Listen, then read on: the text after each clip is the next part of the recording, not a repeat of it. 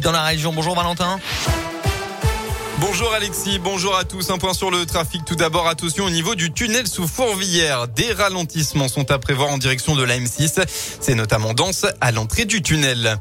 À la une de l'actualité, après l'ouverture d'une information judiciaire pour agression sexuelle et atteinte à l'intimité euh, de la vie privée contre un prêtre, euh, on en sait un peu plus sur cette affaire. D'après le progrès, la personne ayant porté plainte est un homme qui fréquentait la paroisse du bienheureux Antoine Chevrier dans le 7e arrondissement de Lyon.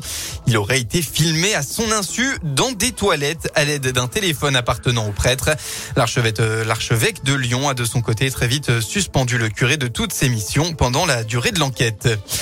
À Lyon hier, deux manifs pour s'opposer au pass sanitaire comme chaque samedi. La première au départ de la gare des Bretois a rassemblé plus de 300 personnes selon la préfecture. Le second cortège a lui pris la direction de la place de Paris avec entre 100 et 200 personnes mobilisées. Dans la région, un accident dans l'Ain, ça s'est passé sur la départementale 1079 à hauteur de Saint-Jean-sur-Velle, près de Mâcon en fin de matinée. Un choc violent entre une moto et un véhicule léger, polytraumatisé. Le pilote âgé de seulement 15 ans a été transporté en urgence absolue à l'hôpital Édouard Rio de Lyon. On passe au sport en football, septième tour de la Coupe de France. Eh bien, c'était le choc des extrêmes hier après-midi à Craponne. Saint-Cyr-Collonges, pensionnaire de Régional 3, recevait un club pro, Grenoble, équipe de Ligue 2.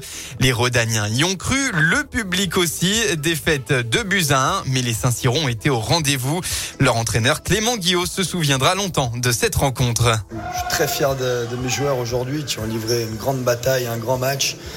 Euh, 2-0 à la mi-temps, on savait que c'était, pas fini. Le tour d'avant, on était déjà mené 2-0. On arrive à mettre ce but du 2-1 et puis à enflammer la fin de rencontre.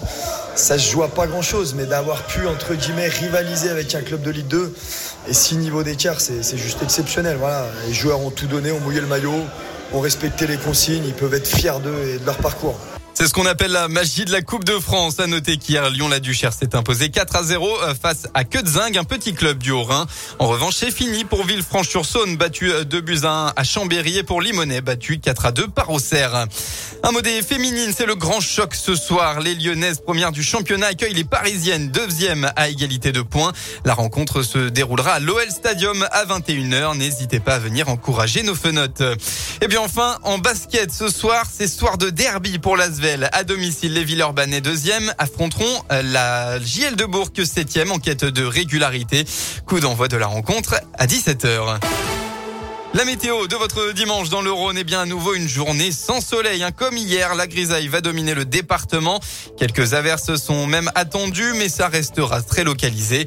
Côté Mercure, enfin, vous aurez entre 7 et 11 degrés au maximum de la journée.